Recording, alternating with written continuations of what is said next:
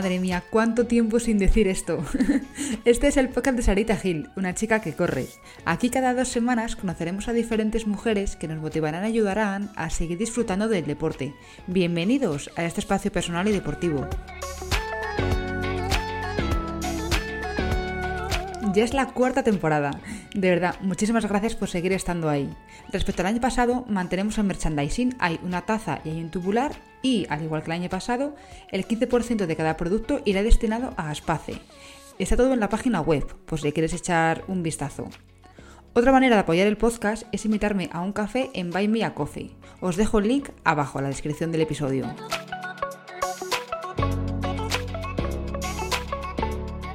Pero ¿y este año no hay ninguna novedad? Pues sí, hay una novedad. De manera paralela al podcast va a haber una newsletter. Será semanal y será totalmente gratuita. Y es para hablarte cositas pues que en el podcast no nos da tiempo, ¿vale? Te dejo el link en la descripción y también te puedes suscribir en Sastak. Y bueno, ya voy a parar de dar la chapa. En este episodio estamos con Carmen Jiménez, una auténtica campeona del atletismo y de la vida.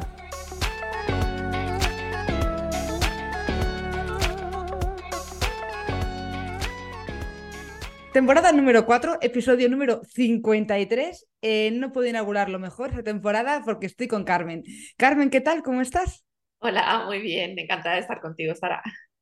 Bueno, esta temporada va a empezar por todo lo alto. Eh, vamos a repetir ciertas preguntas que hacemos hasta ahora. O sea, lo primero, Carmen, quiero que te presentes para que la gente te conozca. Pues soy Carmen Jiménez, soy madre de Ana, Bruno y Valentina. Soy atleta, campeona de España de, 800, 1500 y 5000 metros y, maratoniana en construcción. Eh, y eso yo creo que es el resumen de lo que soy. no sé, sí, vamos a tallar un poquito todo, todo ahora, porque la, la pregunta, como he dicho, es la misma para todas igual, que es ¿por qué empezaste a correr? Pues yo en mi caso, eh, en esta última etapa deportiva, dijésemos, de, eh, de mi vida, ¿no? Eh, empecé a correr por mi hijo Bruno, ¿no? Yo hacía deporte antes, eh, pero no de forma profesional, ¿no? Y bueno, pues fue a partir del nacimiento y fallecimiento de mi hijo Bruno el, el 4 de septiembre del, del 2018 cuando, bueno, pues empecé un poco más tarde em, a correr con el, bueno, pues con el deseo de compartir ese tiempo con él y de llevarle físicamente, ¿no? Por las calles que, debería de haber recorrido él mismo, ¿no? Entonces, bueno, escribí su nombre en mi silla de atletismo, grabé sus pies en una medalla que, llevo siempre conmigo y, y, decidí que esa era mi forma de cuidarle y de compartir tiempo con él. Y de llevarlo a todos los sitios, porque, bueno, es que ahora lo comentaremos, es que ni ha esperado ni vas a parar, o sea que Bruno está conociendo todo el mundo. Bueno, esa es mi intención, eh, llevarle con todo el cariño a todos los sitios eh, y que estemos juntos, ¿no? Y que vivamos juntos esas experiencias, esas aventuras. Eh, y es mi forma de, de demostrarle mi amor, ¿no? Me, encanta. Esto te lo he escuchado en más entrevistas y demás, pero no me canso de, escucharlo. Me parece una forma muy bonita de, correr, porque creo que todos tenemos un Bruno, por así decirlo, un, motivo por el cual corremos o por el cual hacemos otras cosas. No tiene por qué ser correr, que aquí correr, la gente que lo escuchará, a lo mejor sí lo hace por eso, pero cada uno tiene un motivo por el que hace las cosas. Sí, todo el mundo, yo, lo suelo explicar, ¿no? Que, que mm, es una simbología, ¿no? Que cuando yo creé la fundación Run for You, eh, diluí, eh, extraje el nombre de mi hijo Bruno, ¿no? y mi Run for Bruno lo, lo diluí en, una, en, ese Run for You, porque me di cuenta, cierto lo que tú dices, que todo el mundo corre por una causa, pero cuando decimos corre, no, mm, efectivamente no es el acto de correr, sino todo el mundo tiene una motivación, da un paso hacia adelante por algo, ¿no? Puede ser para correr, pero puede ser para cualquier cambio en tu vida, eh, cualquier circunstancia, ¿no? Hay un motivo. Entonces, yo creo que la, motivación es fundamental en la vida para, para todo, ¿no? Mm. En nuestro caso, para correr, pero es fundamental para cualquier cosa, desde las más em, anecdóticas, como que la tortilla de patata te salga fenomenal porque le has puesto las ganas, hasta que, bueno, pues yo que sé, una relación de pareja pues funcione, ¿no? Por la motivación de que las cosas salgan bien. Sí, sí, no, estoy totalmente de acuerdo. Te iba a preguntar que a qué dificultades se encuentra una persona que está en silla de, ruedas a la hora de hacer deporte. Claro, pues mira, yo creo em, que más allá de las que son muy evidentes, que son las, las logísticas, las materiales, ¿no? Eh, que es que, que, las zapatillas que necesitamos, que es la silla de atletismo, pues no se encuentra eh, en la tienda de Nike o de Adidas o de Decathlon.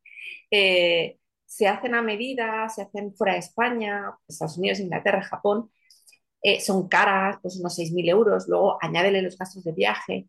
Em, luego, una vez que la tienes, no es sencillo, ¿no? Necesitas eh, profesionales que conozcan específicamente el atletismo adaptado, porque influyen muchos otros factores en la carrera, más allá, ¿no? Que el propio atleta y su zapatilla porque en este caso la zapatilla es bastante complicada, pues tubulares, diámetros de aros, radios, etc. Entonces, se necesita gente especializada. Todo esto que es una cuestión material, logística, de accesibilidad, lo complica mucho, em, pero yo creo que más allá de eso, para mí la causa, eh, que es la principal barrera eh, para que no haya un volumen importante de personas que practiquen eh, atletismo o, cualquier, aunque sea a nivel popular, ¿no? Sí. Con discapacidad es la falta de visibilidad, ¿no? El que no somos conscientes en general en la sociedad de que las personas con discapacidad, en este caso con una discapacidad física, pueden practicar deporte con normalidad, en este caso la disciplina de atletismo, mm, con normalidad.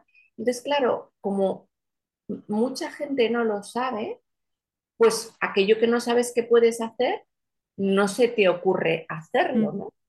Y mm, esa yo creo que es la principal barrera, la falta de, visibilidad, la falta de referentes eh, que impide la falta. ¿Por qué las niñas y los niños quieren ser futbolistas o tenistas o cocineros? Pues porque ven Masterchef, porque ven ahora la selección femenina, tienen referentes, los ven, son visibles y entonces dicen, qué guay, yo también quiero lo que sea. Pues em, en esto eh, tenemos ese problema. Como no se ve, em, es difícil que la gente quiera hacerlo, ¿no? Y aún en el supuesto de que eh, em, pasásemos esa primera barrera, que yo creo que es la más importante y la fundamental, una persona que quisiera hacerlo se encontraría con luego esas otras barreras que hemos hablado antes, em, que, en mi opinión deberían de salvarse em, a nivel público, ¿no? Vivimos en un estado de bienestar y la práctica deportiva debería ser algo que debería de estar garantizado em, para cualquier persona. Y si en este caso, por una cuestión de discapacidad, se requieren una serie de elementos, pues el estado de bienestar debería de atender, cubrir esos elementos para que no supongan eh, una barrera, un coste y una discriminación para una persona, en este caso por motivo de su discapacidad. Claro. Es que imagino que tú te quedas en silla de ruedas y te dices, ah, pues ya no puedo hacer nada más porque ya no puedo moverme. Eso en primer lugar, ves a gente, dices, ah, pues hay una opción. Pero claro, lo que tú dices, tú vas al de Caldón y dices, bueno, yo tengo una M. No, no funciona así, claro. Claro, claro, es eso. Yo, efectivamente, yo ni siquiera sabía eh, que podía hacer deporte, ni que podía hacer muchas cosas. O sea, mi visión de la discapacidad era terrible. Por eso entiendo a las personas eh, que no tienen cerca personas con discapacidad y que tienen una visión sesgada desde el desconocimiento de lo que es la discapacidad, ¿no? Y probablemente pues tienen una visión muy parecida a la que tenía yo de no puedo, no puedo viajar, no puedo correr, no puedo salir, no puedo, no sé, todo era no puedo.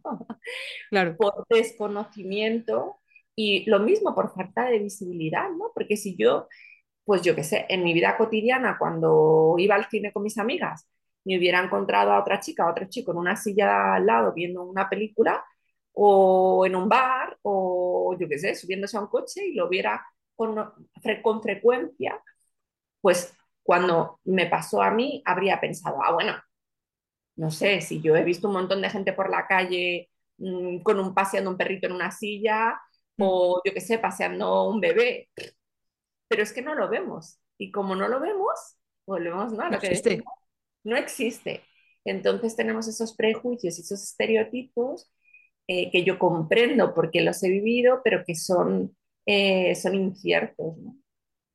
Y luego, por ejemplo, a la hora de entrenar, porque yo imagino que a lo mejor por una acera normal, que hay veces que, yo qué sé, hay eh, alcantarillas o hay cosas que, árboles en el medio, porque sí, que hay vallas, cosas así, eso, no sé cómo lo llevará la silla de ruedas, to- todo eso. Claro, pues a ver, eh, para entrenar atletismo en silla de ruedas, eh, bueno, pues hay que tener en cuenta lo que hablamos antes, pues esa logística, ¿no? Y esas, esa accesibilidad en general. Em, entonces, hay que buscar, yo entreno tanto en pista como en ruta, ¿no? Como en asfalto. Entonces, ante todo, intento siempre primar la seguridad, eh, porque sin eso no hay nada, ¿verdad? El- en la pista, en, en general, no hay problemas de seguridad. eh, lo que hay que buscar es la accesibilidad y en general, las pistas de atletismo, en general, son accesibles porque son espacios públicos y mejor o peor, la mayoría de los que yo, en los que yo he acudido, se puede entrar. Pues en algunos a lo mejor te encuentras, eh, yo que sé, rampas un poco más complicadas o alguna, pero bueno, son accesibles, ¿no? Luego una vez en la pista es una cuestión de convivencia eh, con el resto de atletas, ¿no? Eh, y es simplemente, pues eso, convivir, ¿no? Tenemos que, que saber y respetar, ¿no? Como, por, ejemplo, cuando hay niños o niñas pequeños en la pista, una escuela, jolín, pues los, el resto de atletas que estamos a pie o en silla, tenemos que entender que son niños y niñas y que aunque tienen a su monitor, a su entrenador, explicándoles el funcionamiento de una pista, pues son pequeñajos y a veces se pueden cruzar. Sí, mmm, y claro, pues si tú vas haciendo una serie que vas en una fase a lo mejor ya anaeróbica que es que ni ves, jolín, pues tienes que tener en cuenta que si no estás solo la pista y ya has visto de antemano que hay críos, pues atento, ¿no? Pues tú igual, hay una silla de atletismo, eh, depende de la experiencia del atleta, puede conseguir mayores o menores velocidades. Entonces, pues si es un atleta eh, más experimentado que va a unas velocidades más altas, bueno, pues lo mismo, tú vas por una calle, pues respetar y observar que ahí hay un atleta y la, lo, las mismas normas de convivencia con el resto. En una, en una, pista, yo, a mis hijas cuando vamos a la pista, siempre les digo, esto es una carretera, chicas. Esto, y de hecho se llaman calles. La calle 1, la calle 2, la calle... Esto es una carretera. Digo, aquí no se cruza sin mirar a lo y a otro. Digo, y que yo voy en una silla, digo, pero, por ejemplo, un atleta, un hombre, por ejemplo, corpulento velocista, que te pese, yo qué sé, eh, 80 kilos y te está haciendo un 100 a, a 12 segundos, joder, como se te cruce, mmm, que se te lleva por delante, sí, sí, ¿sabes? sí, Se te desde luego. delante. Claro, porque es una, una masa de, de, de, de, moviéndose a una velocidad altísima, ¿no? Pues yo puedo igual. Entonces, que es la convivencia en cualquier espacio. Y en ruta, pues es eso, o sea, es yo intento entrenar en espacios que estén cerrados al tráfico. Por ejemplo, yo vivo en Madrid, entreno mucho, por ejemplo, en la casa de campo, ¿no? Que es un espacio cerrado al tráfico, pero bueno, pues la casa de, de campo es lo mismo que estábamos hablando ahora, tenemos que convivir todos. Los fines de semana hay muchos ciclistas, hay muchos aficionados para correr, para entrar. Esas personas, eh, eh, tú estás entrenando a nivel profesional eh, y esas personas están a un nivel popular, dando un paseo, dando un meeting. Tú tienes que saberlo y tienes que convivir con ellos, igual que ellos deben de Sí, estar claro. pendientes también de cualquier persona, ¿no? Entonces, bueno, pues es, es, un poco eso, la convivencia, ¿no? Y primar siempre la seguridad eh, en los entrenamientos. ¿Vale? ¿Y, y en las carreras? Eh, ¿hay mucha inclusión en las carreras o no? Pues mira, las carreras populares a mí me encantan eh, por lo que suponen de, de inclusión y de, de, acto social y de convivencia y de compartir. ¿no? Yo, eh, al principio en las primeras carreras, y sigo a día de hoy arrastrando ese sentimiento, cuando iba a correr una carrera popular, siempre mi entrenador es como muy prudente en todo y era como siempre, vamos a pedir, vamos a avisar, vamos a informar, que va una silla, vamos a pedir permiso. Entonces, era como que eh, nos tenían como que autorizar a correr, ¿no? Y, yo al principio me enfadaba un poco con ese planteamiento porque era como, o sea, yo, ¿por qué tengo que pedir permiso? digo, ¿dónde pone en el reglamento? Que, digo, pone, eh, pone, por ejemplo, los reglamentos, y es correcto, eh, pone que no se puede, en muchas cargas populares, ¿no? te, especifica eh, vehículos rodados, ¿no? Bicicletas, monopatines, patinetes, yo qué sé. Totalmente de acuerdo, es una carrera, no es perfecto. Porque yo soy una atleta federada y yo llevo ruedas porque son zapatillas pero no eh, porque sea eh, nada, ¿no? Entonces yo, no hay nada que me impida ni, ni, que me obligue a pedir permiso para participar en una carrera popular, ¿no? Sin embargo, mi entrenador por prudencia y tal, ¿no? Y entonces eso generó como una sensación de agradecimiento cuando yo me ponía en una línea de salida, porque era como, me dejan correr la media maratón de Madrid, por decirlo. Sí. ¿no? Y claro, yo me ponía ahí en la línea de salida y era, me, me, me, había hecho como un poco pequeñita, porque como me han dejado correr, ¿sabes?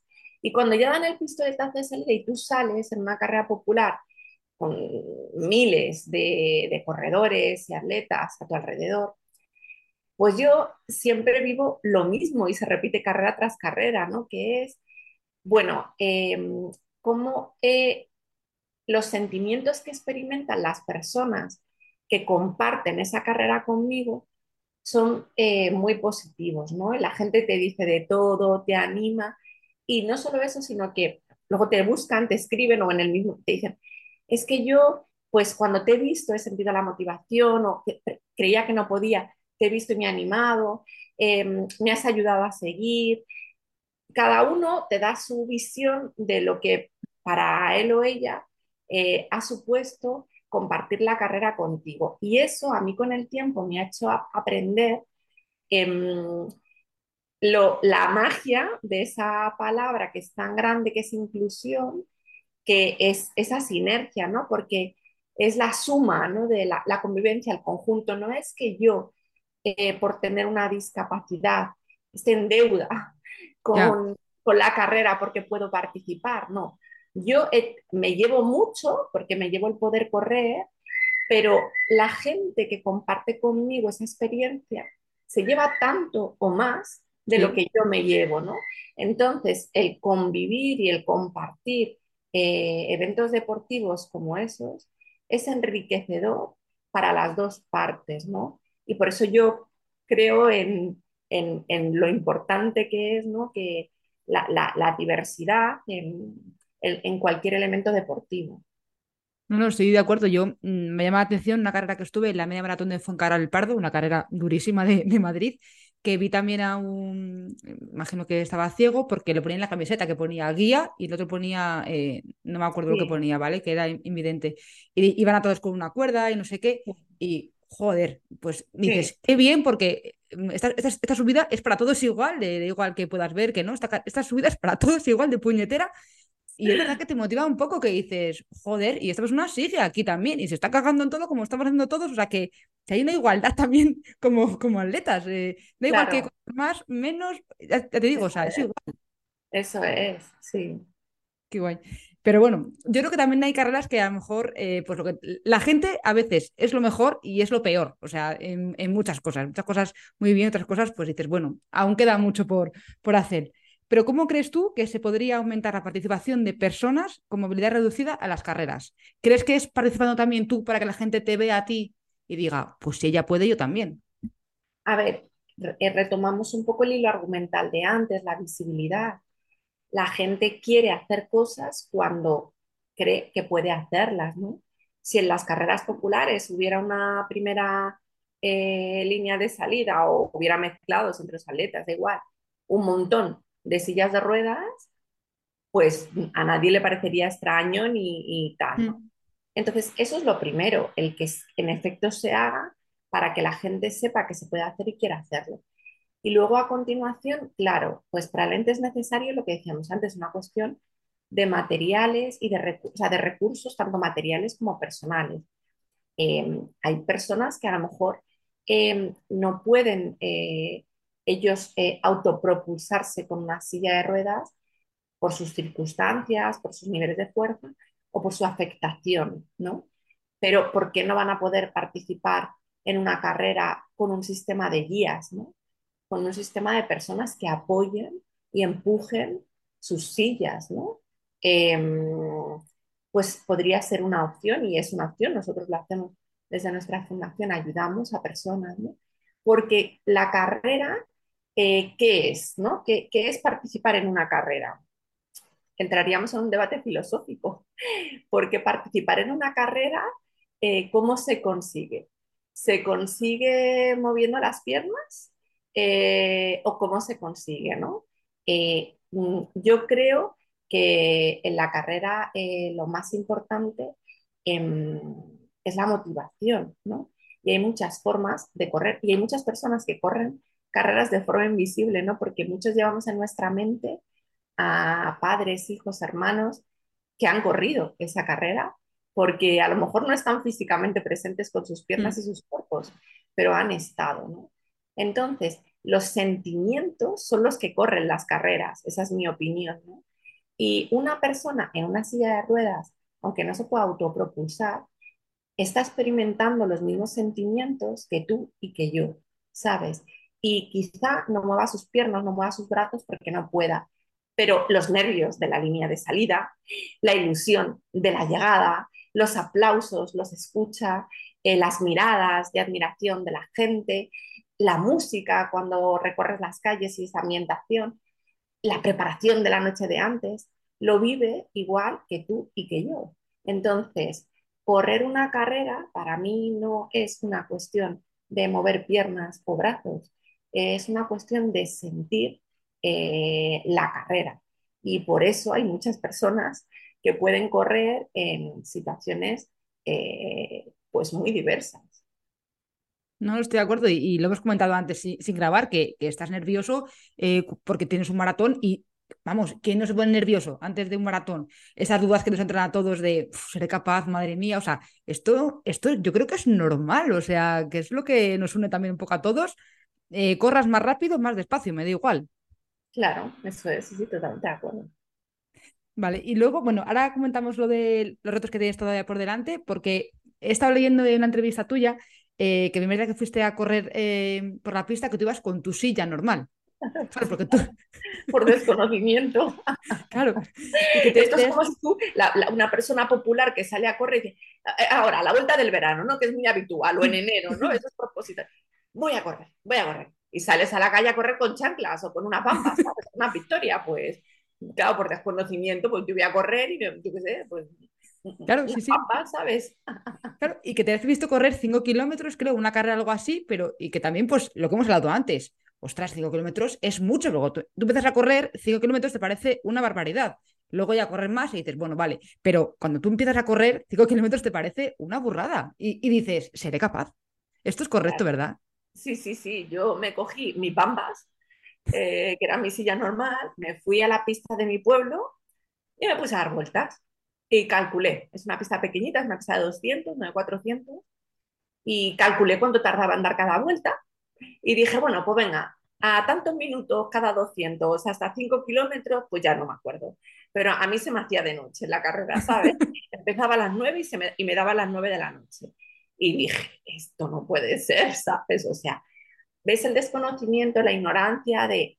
Entonces pensé, pues a lo mejor es que yo no puedo correr pues no sé, pues a lo mejor me tienen que ayudar y alguien me tiene que empujar porque, claro, yo sola no puedo. Y ya, pues que me puse a brujulear por internet y claro, cuando vi una silla de atletismo por primera vez en internet, dije, anda, que hay Nikes voladoras para los de las las Alpha Fly de... Madre mía, como ahora que han sacado el modelo de Nike de Kipchoge, ¿sabes? El sí. Kipchoge lo sacaron el otro día, el 31 de agosto. Digo, hola, unas Nike Chogue. Pues eso pensé yo que la sea atletismo. Digo, con esto sí que voy a correr, ¿sabes? Pero lo que te digo, fui a la tienda Nike y no la tenía. No sé, digo, pregunté, digo, ¿dónde están las Nike voladoras de los de silla? No, no, aquí no las tenemos. Digo, vaya. Anda. Y ahí comenzó la odisea, ¿sabes? Ya. Pero efectivamente, para cualquier deporte la equipación es fundamental y para las personas con discapacidad, pues también hay una equipación. Vale, y de esas primeras vueltas que, se hacía de noche, luego no lo he dicho en la presentación, pero lo voy a decir ahora, que eres campeona de España de 800, de 1500 y de 5000 metros. Ahí es nada. La verdad es que sí. Está curiosa la cosa. Esto me recuerda a, mira, cuando hace, va a ser ahora un año, en octubre, me fracturé la tibia derecha. Y estaba preparando en ese momento mi segunda maratón, que iba a ser la maratón de Valencia. Y, andábamos buscando el objetivo de hacer el récord de España. Y estaba muy bien, iba en un momento de preparación que iba fenomenal, iba como un tiro. Y el, el 2 de octubre me fracturé la tibia y Valencia era el 4 de diciembre. Eh, obviamente no pude correrla. Me quitaron la escayola, estuve nueve semanas escayolada, la pierna entera, se incluida el fémur, me fracturé la tibia, pero me inmovilizaron el fémur. Y cuando me quitaron la escayola era eh, dos días después de la maratón de Valencia. Y yo, ni, ni, ni, ni, vamos, sin pensármelo, según me quitó la escayola el doctor, el traumatólogo, le dije, ¿ya puedo correr? Y me dice, se me queda así, me dice, hombre, eh, no sé, con mucho cuidado, hombre, te quito la escayola, pero esto está tierno, eso tiene que pasar meses hasta que esté ya soldado. A ver, te voy a mandar una férula para que te proteja y te movilice y te subas a la silla con mucho cuidado, porque mi entrenador al lado, ¿eh? La consulta. Con mucho cuidado, digo, ¿pero puedo correr? Hombre, con cuidado sí. Según salí del hospital, me subí al coche, me fui a la pista de Getafe, me subí a la silla de atletismo, di a duras penas una vuelta, 400 metros, y terminé exhausta, exhausta. Eso era el 6 de diciembre. El 19 de febrero estaba corriendo la maratón de Sevilla y la corrí en 2 horas y 14 minutos.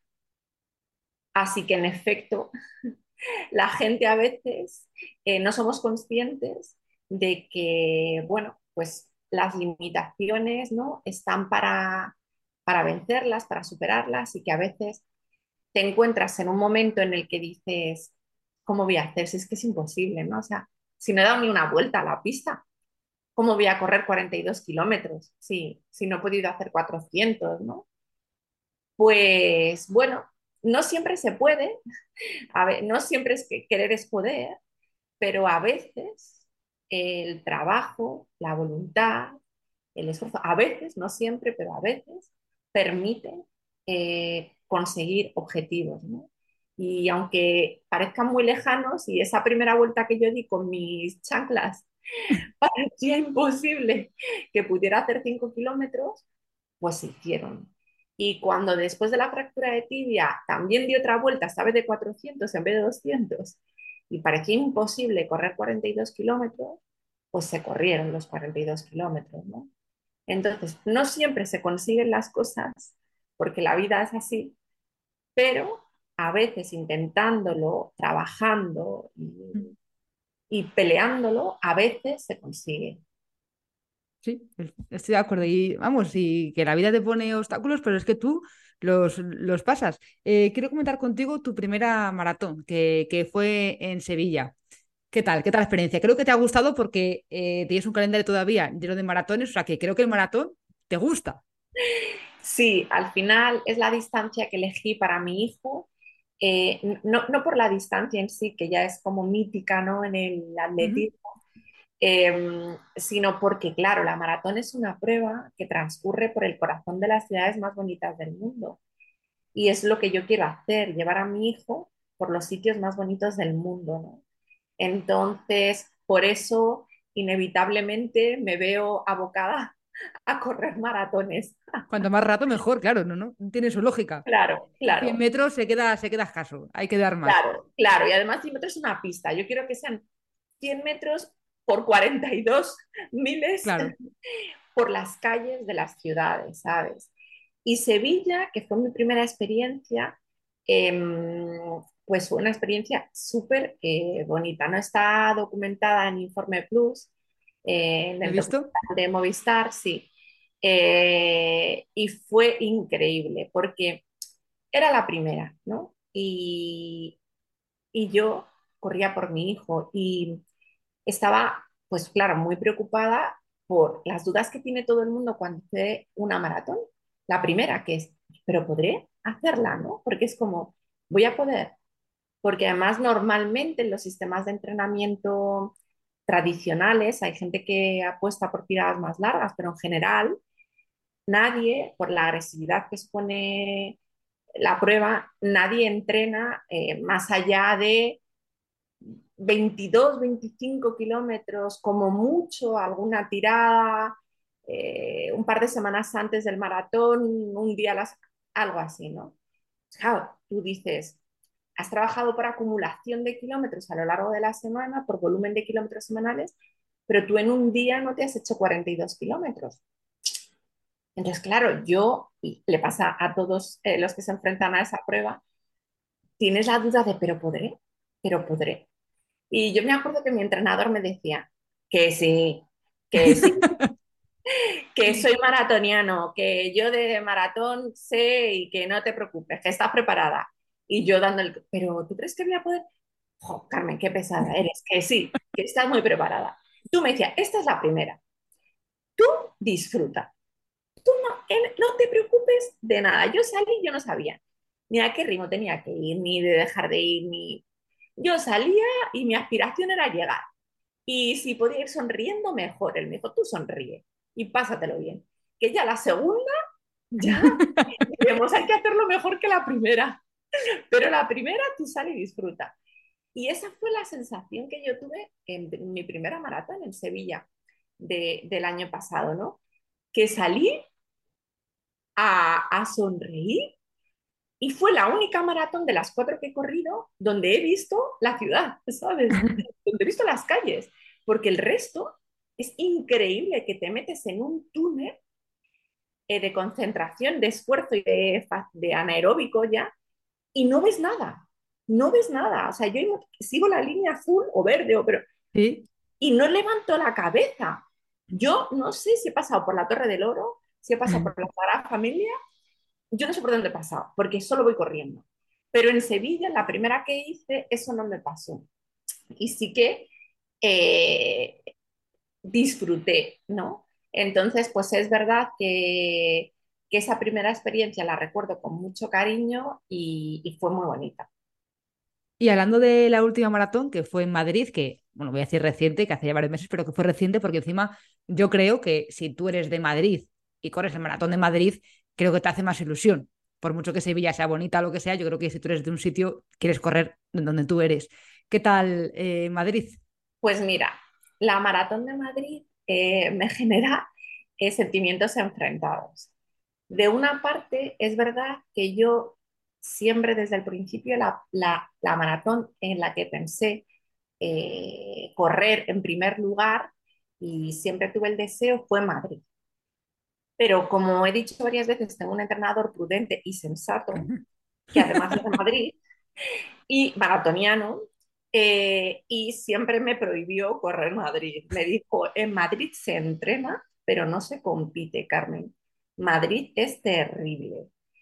Claro, yo le entiendo a él como profesional, pero él no me entendía a mí como madre eh, y soñadora, ¿sabes? Y yo decía, yo me parece muy bien lo que me dices y no voy a hacer ninguna marca, ni... pero digo, es que es Madrid, es donde ha nacido mi hijo.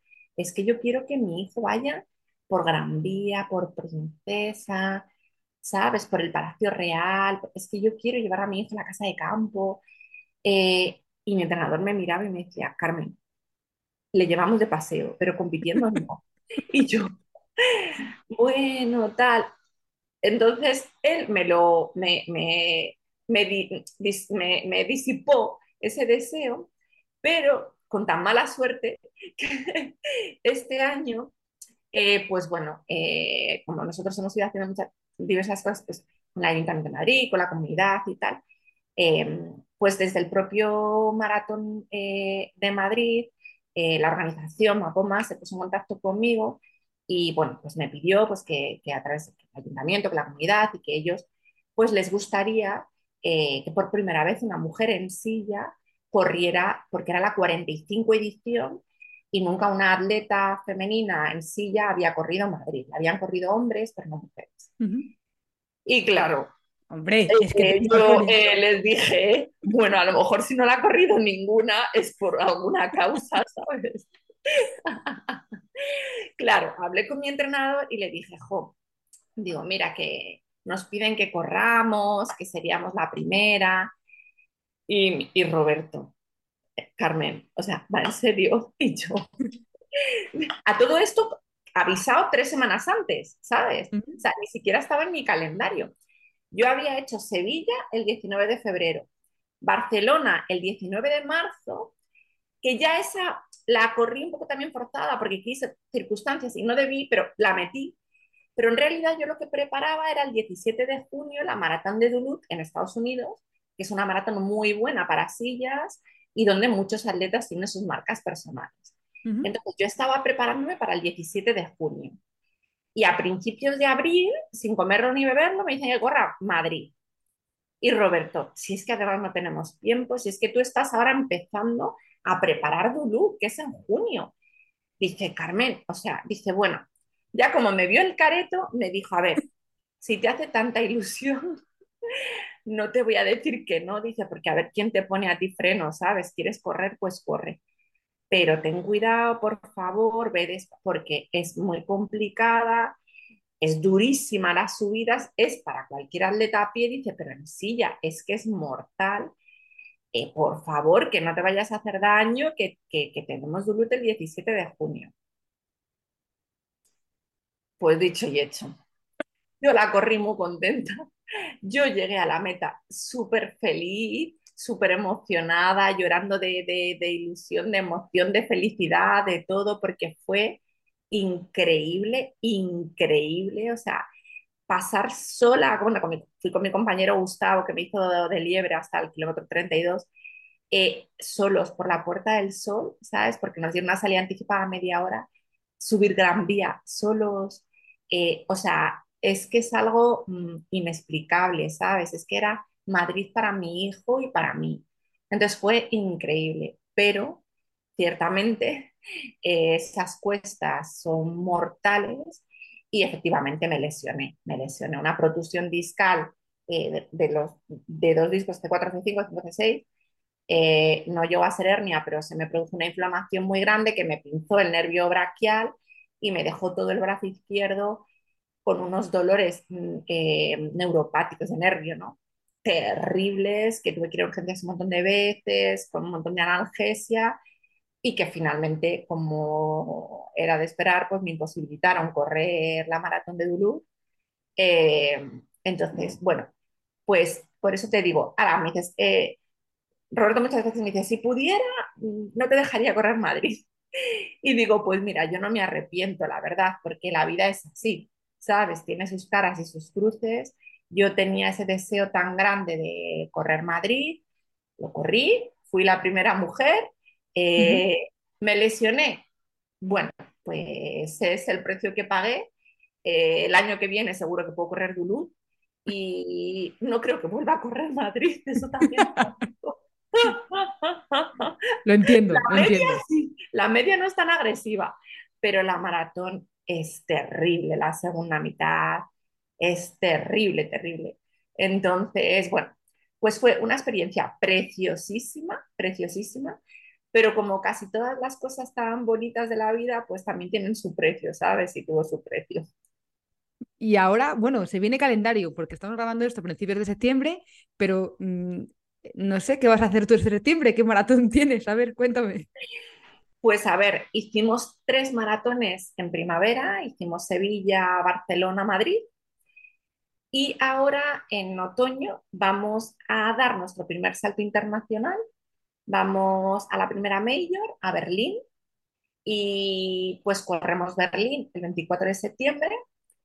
Luego corremos el 15 de octubre en Ciudad del Cabo, Sudáfrica, y el 19 de noviembre en Oita, Japón. Así que en otoño corremos tres maratones en tres meses en tres continentes.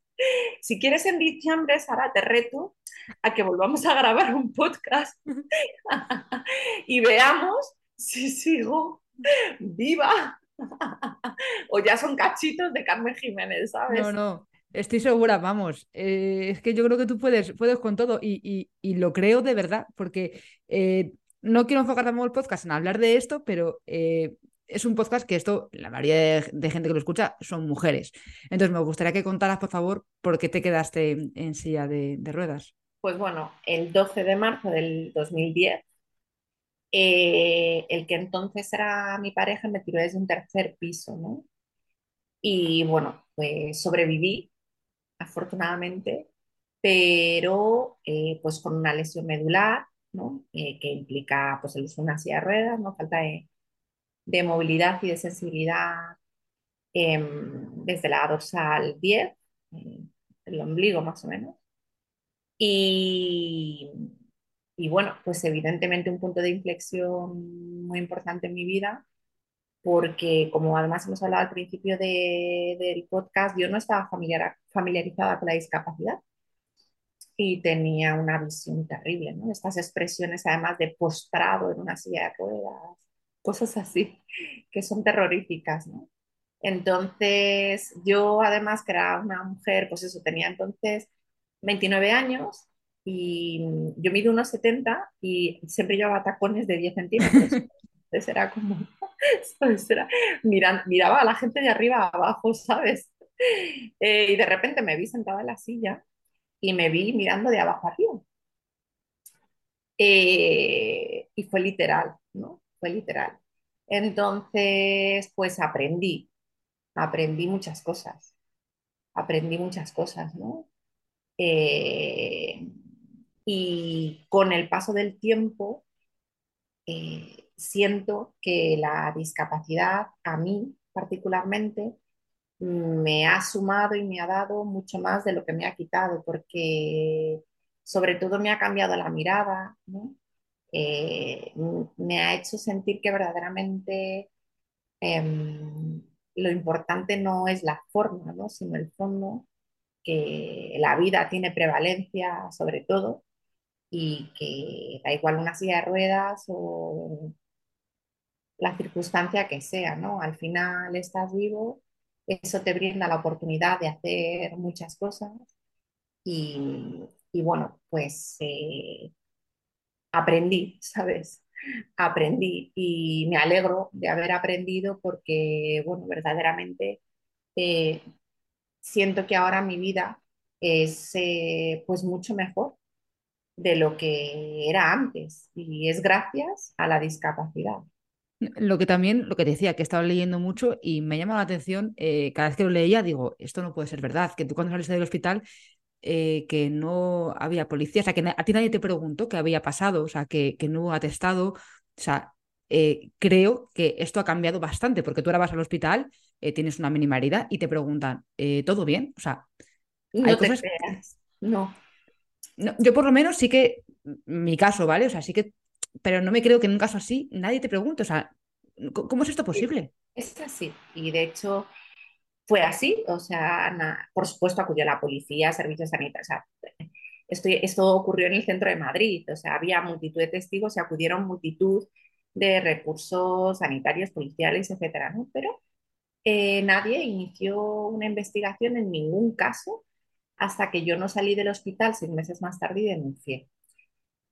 Esto sigue ocurriendo. Eh, uno de mis compañeros eh, de club y de, está la directiva y con el que damos ponencias en coles y demás.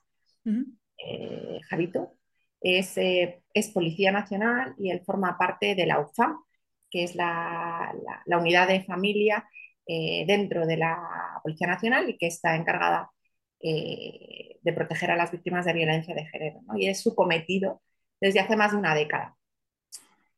Y yo esta pregunta se la hice a él como policía porque pensé lo mismo que tú, ¿no? Y cuando habían pasado, pues eso ya, es que a Javito le conozco hace tres años, ¿no? Habían pasado pues como diez años desde mi agresión. Eh, cuando yo la vida me cruzó con él, le dije, pero Javi, ¿qué, qué, pudo ocurrir? O sea, esto, ¿cómo, cómo pudo ser, no? Y me dio esta red, me dijo, no, Carmen, esto pasa, esto sigue pasando. Porque, bueno, eh, dentro de la, de la policía, eh, los que estamos especializados en violencia somos muy pocos, los recursos que tenemos somos muy pocos, y como aparece una mujer por comisaría o acudamos nosotros a un altercado eh, y las personas que vayan eh, no estén sensibilizadas, no estén concienciadas, no tengan interés no, eh, y no abran la vía eh, de violencia de género, es que no se abre. Dice, y, me ha pasado, dice él, dice, es que y me dijo, esto, esta conversación la tuvimos hace seis o siete meses en un cole y, y me dijo, Carmen, dice, es que, dice, antes de ayer estuvimos acudiendo a un domicilio a, a, asistir a, a una mujer a la que su pareja había disparado en la cara eh, y que había acudido una semana antes a denunciar a una comisaría y no eh, abrieron eh, la vía de la violencia de género ni el protocolo y esa mujer una semana más tarde la disparó su pareja.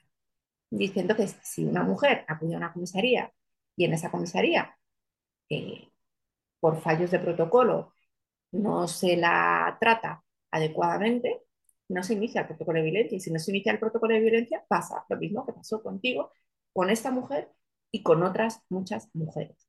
Entonces, nosotros hacemos lo que podemos y trabajamos a conciencia mm. en, en, la lucha contra la violencia de género. dice, pero somos un porcentaje, nuestra unidad, la UFAM, tiene un porcentaje muy pequeño de miembros en el conjunto de la policía. Y aunque están estudiados los protocolos y debe de haber eh, un conocimiento y una práctica, la realidad es que no la hay, ¿sabes? Eh, y ocurre, esto es como cuando uno va a urgencias y hay un protocolo, yo qué sé, de ictus, por decirte, ¿no? Bueno, pues sí, hay un protocolo y sí está, ¿sabes? Pero como te toque el médico o la médico eh, que no atiende a esas historias, por lo que sea, pues... Sí, mejor te quedas ahí. Sí. Exacto, pues se acabó, ¿no? Las personas somos personas, no somos eh, superhéroes y no todo el mundo hace lo que tiene que hacer, ¿no? Entonces, existen unos protocolos, existen unas unidades, pero no todo el mundo hace lo que tiene que hacer. Y lamentablemente eso provoca que en algunas ocasiones pasen cosas como pasó en mi caso y en otras mujeres. No sé, sí, sí, que esto. Mm, yo te decía que, por ejemplo, mm, yo ido al hospital porque me es una herida a lo mejor y sí que te preguntan, oye, mm, ¿todo bien? ¿Ha pasado algo? O sea, eh, creo que hay cosas que, están cambiando. O sea, yo no creo que tú llegues al hospital y nadie te diga, o sea, no, no me lo creo, o sea, me cuesta creerme eso. O sea, es como, a ver, pero, pero es que no, que me lo creo, por supuesto, pero que me cuesta creer como alguien no Parece increíble. Claro, es como, a ver, sentémonos un momento. Lo hemos visto ahora, es que ocurre en distintos ámbitos lo vimos hace no muchos meses, este caso de esta familia con un montón de niños eh, de los cuales se estaba abusando y esos niños iban a un colegio eh, y se llevaba años y el, y, el abusador era el padre y era un profesor. y nadie en, en Madrid, que no, yo qué sé, en ningún sitio, ¿no? Pero nadie ha detectado que estos niños llevan sufriendo abusos años y años y años. Pero, no hay pero nadie pregunta. Los, pues ocurre que no siempre se cumplen los protocolos, ni en abusos con niños, ni en un ictus en un hospital, ni en violencia de género en una comisaría, eh, ni en un incendio eh, que nadie ha avisado de que, pues ocurre, ¿sabes? evidentemente tenemos una conciencia social donde vamos avanzando y vamos intentando que estas cosas ocurran cada vez menos, pero lamentablemente sigue ocurriendo en muchos ámbitos, no solo en la violencia de género, sino en muchos ámbitos. No. No, sí, sí, es- estoy de acuerdo que aún queda mucho por hacer, que yo quiero ser positiva, lo digo siempre y, y digo, bueno, hay cosas que están cambiando para mejor, pero aún queda mucho, mucho recorrido. Eh, eh, antes de pasar a las preguntas rápidas, quiero hablar contigo de tu fundación, ¿vale? Porque también estuve leyendo que no es una fundación solamente para gente con movilidad reducida, que ahí puede ir todo el mundo, o sea, que eso es la inclusión, yo, yo creo como concepto. Eso es, nosotros creamos un club de atletismo y una fundación, Run for You, donde intentamos eh, promover el deporte, en nuestro caso el atletismo, eh, a cualquier nivel, ¿no? Es claro, nosotros intentando prestar atención, medios y recursos a las personas eh, especialmente neces necesitadas de ellos, ¿no? Y en nuestro caso, centrándonos en las personas con discapacidad y en las víctimas de violencia de género, ¿no? Eh, eso quiere decir que nosotros apoyamos específicamente eh, a esas personas por las necesidades eh, Mm, específicas que tienen, pero lo hacemos en convivencia eh, con toda eh, la masa de atletas que tenemos. Y de hecho tenemos como el reflejo de la sociedad muchos más federados y muchas más personas sin discapacidad que no son víctimas de violencia de género que sirva, porque es el reflejo de la sociedad, ¿no? Entonces, bueno, yo creo que eso nos enriquece a todos, eh, nos da conciencia social a todos y es la forma en la que nosotros trabajamos, ¿no? Porque creemos en ello, creemos en la inclusión, no en la segregación, eh, y entonces, pues eso supone estar todas y todos juntos. Me, me gusta porque creo que lo que tú dices, que aprendéis unos de otros, que oye, y valoráis ciertas cosas que a lo mejor lo que tú decías, no me doy cuenta de esto, pero luego mira a alrededor y dices, bueno, o sea, creo que me parece muy, muy importante. Pues si te parece, Karen, vamos a pasar a las preguntas rápidas, ¿vale? Que se me han olvidado ya, llevo meses sin preguntarlas y se me han olvidado. También, a ver que me las leí hace unos días, a ver si me acuerdo. A ver, la primera es tu carrera favorita y por qué. Bueno, pues yo diría que Sevilla, ¿no? Por, por ese cariño que le tengo a esa primera vez y, y el maratón de Sevilla yo creo que siempre será para mí una carrera eh, especial y que llevaré siempre en mi corazón. Vale, eh, ¿cuál es tu tipo de entreno favorito? Si te gustan las tiradas largas, series, ¿qué te gusta más?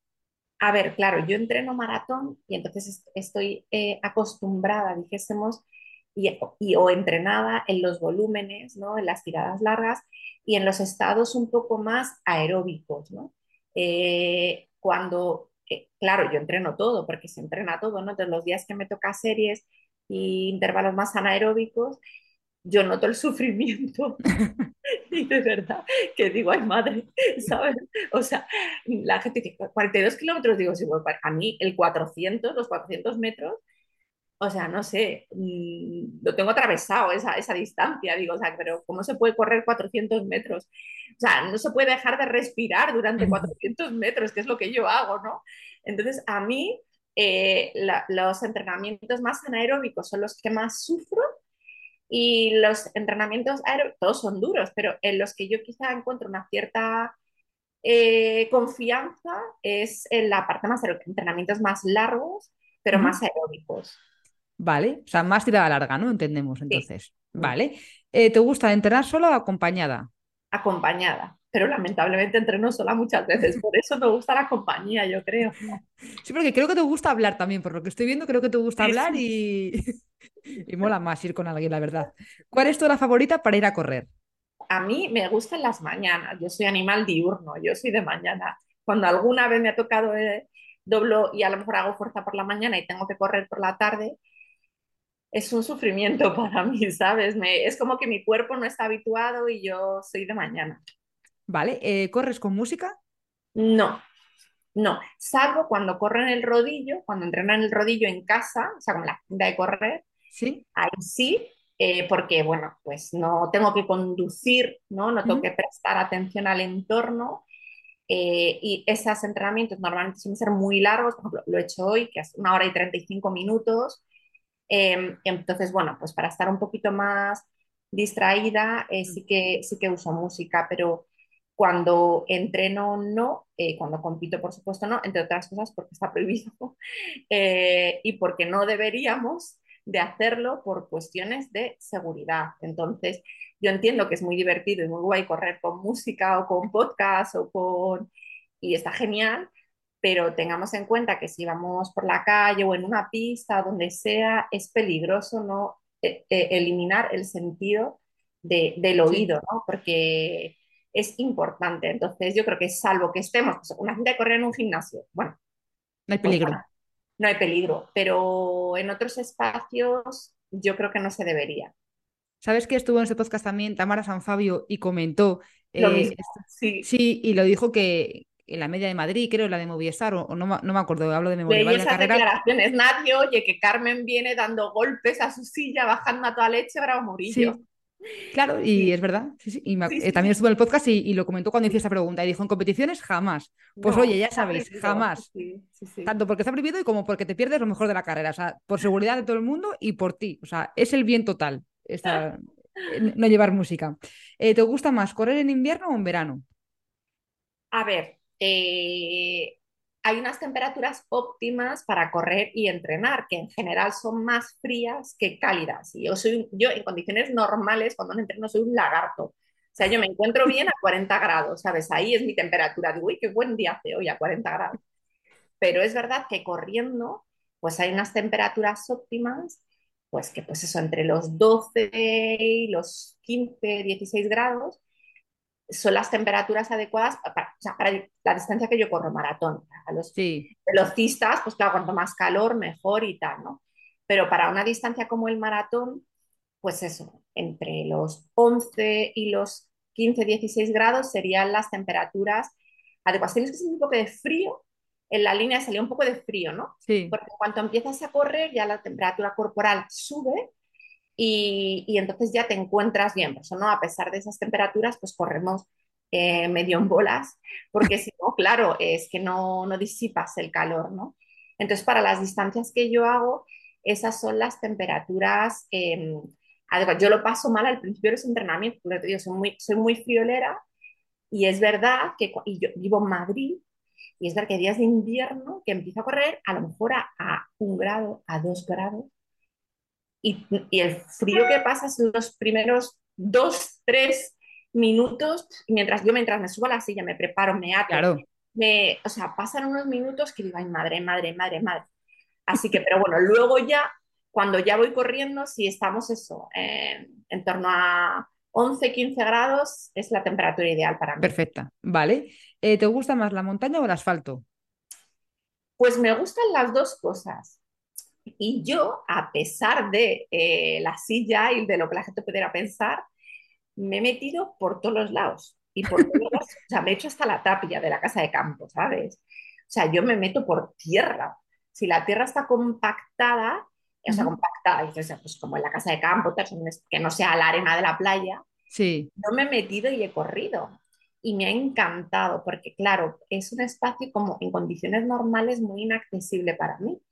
Entonces tiene la naturaleza ese punto, ¿no? Eh, eh, para mí de, ¿no? de conectar, que además no lo tengo habitualmente, ¿no? Pero como es efectivamente complicado, lo nor habitualmente yo corro en asfalto, porque las pruebas más que hago son en asfalto. Vale. Y luego una canción que te motive para entrenar. Pues es que depende de, del día, ¿sabes? Y depende de, del estado de ánimo. Voy como teniendo canciones, ¿no?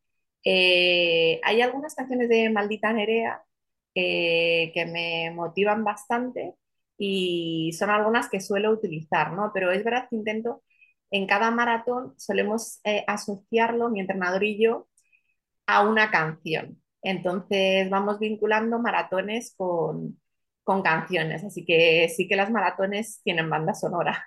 Ah, qué guay, eso no lo había pensado nunca, en asociarlo. Qué Sí, guay. Me gusta, me gusta. A lo mejor te copio la idea, ¿eh? Ahí lo dejo. Eh, una recomendación de una serie, de una película y de un libro. Vale, película Up de Disney. Pixar, dibujos. Eh, Cataratas, porque lleva a Cataratas Paraíso, ¿no? Para mí esa película eh, fue también un punto de inflexión en mi vida, el momento en el que la vi, eh, me pareció que la, la historia que se, que se plasmaba era bellísima, ¿no? Que ese era ese amor profundo entre dos personas que trasciende eh, más allá de la muerte y que genera esa motivación, ¿no? En este caso es a, a él, a Carl se llama, de, de llevar a su mujer, a Ellie, hasta donde ella quiso ir, que era Cataratas Paraíso, ¿no? Y si para eso hay que coger la casa, llenarla de globos y llevarla volando, eh, pues la llevo, ¿no? Em, un libro, em, la gente a lo mejor me critica, pero me da igual.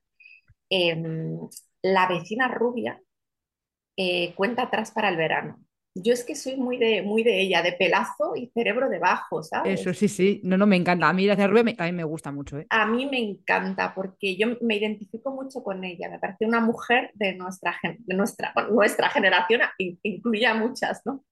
Te quiero decir que es una mujer eh, que sobre todo tiene sentimientos, que tiene también miedos, que tiene el sufrimiento, ¿no? De la enfermedad de su padre, pero que se sobrepone y que le da mucho valor a la amistad, ¿Sí? Eh, al humor, intenta reírse hasta en las situaciones más tristes. Y a mí em, esa filosofía eh, de vida me parece entrañable. Así que, así que esa. Y la serie, a ver si soy capaz, es que no voy a ser capaz de acordarme del nombre. ah, sí, sí, sí, sí, sí, sí, sí, sí, de acuerdo. Es una serie de Netflix que yo la vi hace unos meses, pero supongo que seguirá, que se llama Sex Education. Ay, sí, me gusta mucho. Sí. ¿La has visto? Sí, recomiendo verla, ¿eh? está muy bien. Para adolescentes y todo. Es para todos. Es un poco, eso, Sex Education es un poco eh, una visión de la sexualidad y la la vida, ¿no? Porque la, se habla no solo en los jóvenes, sino también en, la, más adultos. Claro, y es una mirada que probablemente a gente que hemos evolucionado con la sociedad y que normalizamos, pues yo qué sé, cualquier eh, factor de sexualidad, o siempre de la libertad, desde el respeto y tal, ¿no? Pero es que hay gente que todavía no está en esa situación.